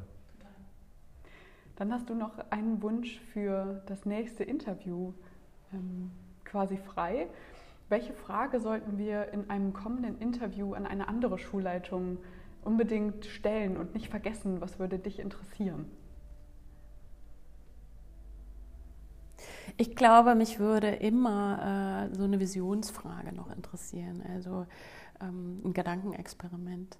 Stell dir vor, du könntest deine Schule bauen, wie du willst. Das fände ich total großartig, weil äh, ich glaube, dass aus den Visionen ähm, sich Gedanken entwickeln, die dann in einer gebrochenen Form eben wiederkehren, die man auch dann mit in den nächsten Tag nimmt, mit in die nächste Planungssitzung und so weiter, wenn man diese Vision einfach mal durchformuliert quasi. Und wenn ihr sozusagen der Motivator dafür seid, es einmal so durchzuformulieren, was diffus in unserer aller Köpfe natürlich immer vorhanden ist, ähm, dann, dann hilft uns als Schulleitung das auch, das äh, fassen zu können. Das ist lustig, weil dann hast du etwas mit äh, Tina Reimann, unserer vorherigen Gesprächspartnerin, gemein. Die hat nämlich auch uns die Frage mitgegeben ähm, nach der Vision von einer Schule. Und gleichzeitig gibt es immer so wahnsinnig viele Themen, die auch irgendwie besprochen werden wollen. Da stellt sich mir natürlich direkt die Frage, auch wenn es dann, wenn wir ein bisschen aus das Konzept verlassen, ob du ähm, das auch jetzt noch beantworten willst oder kannst, äh, unabhängig davon, dass wir da jetzt gar keine Vorbereitungszeit haben, weil so eine Visionsformulierung natürlich auch vielleicht gar nicht so einfach ist. Aber vielleicht ähm, hast du direkt Antworten auf so eine Frage, deine Vision für die schulische Bildung oder für deine Schule oder deine Arbeit. Das ist natürlich eine ähm, Frage, die riesengroß ja, ja. ist. Ne? Also wie, wie, will man die jetzt schnell beantworten? Ja, die muss man wahrscheinlich Wochen vorher zusenden. Ja. Ich glaube, ich, das Einzige, was ich vielleicht sagen könnte in aller Kürze, ist, ähm, ich stelle mir vor, dass das äh, ein ganz neues Haus ist, was gebaut werden muss, also im, im übertragenen Sinne. Und ich wüsste genau, was ich mir wünschen würde, was der Grundstein dieses Hauses ist. Und der Grundstein müsste für mich sein, dass man mit allen Beteiligten als allererstes einen Diskurs, einen Denkraum äh, darüber institutionalisiert, welche Bildung brauchen wir und welche Bildung wollen wir, was verstehen wir unter diesem Begriff, weil ich nach wie vor den Eindruck habe, das ist völlig unklar, gesellschaftlich, innerschulisch, außerschulisch, bei den Eltern, bei den Lehrerinnen und Lehrern, in der Politik. Also alle hantieren irgendwie permanent mit dem, ich würde fast sagen, auch inflationär verwendeten Begriff Bildung, ohne dass er in irgendeiner Weise vereinbart ist, was wir damit meinen. Und der Grundstein meiner Schule, die ich mir in meiner Vision vorstelle, wäre, wir führen einen Diskurs darüber, welche Bildung meinen wir und wollen wir. Mehr verrate ich noch nicht. kleiner, kleiner Teaser für, ja. die, für weitere Folgen. Ja. Vielen Dank, Christiane. Wir haben ähm, noch die Auswertung des Reizwortes am Anfang. Überlastung haben wir nicht benutzt. das Gut. Äh, haben wir nicht drüber gesprochen und ich hoffe, wir sind auch nicht, also ich fühle mich nicht überlastet jetzt nach den anderthalb Stunden ähm, sondern ganz im Gegenteil. Ähm, vielen Dank für all die Inspirationen und die, die guten Gedanken und äh, das, das ähm, ja, Gespräch mit dir. Sehr, sehr gerne und äh, ich kann den Dank nur zurückgeben, weil ähm, ich finde, dass so ein Gespräch ähm, ja auch selber wieder so viele Gedanken auslöst, mit auf den Weg gibt. Also ich bin ja ganz bei Kleist. Ich, ich lebe einfach mit den, mit den großen Denkerinnen und Denkern. Kleist äh, über das allmähliche Verfertigen der Gedanken beim Reden. Also dass, dass man selber im Klärungsprozess ist, wenn man spricht und man kann umso besser sprechen. Das ist übrigens auch das Prinzip der philosophischen Praxis. Wenn man Fragen gestellt bekommt, dann findet man. Äh, und dafür danke ich, die waren gut.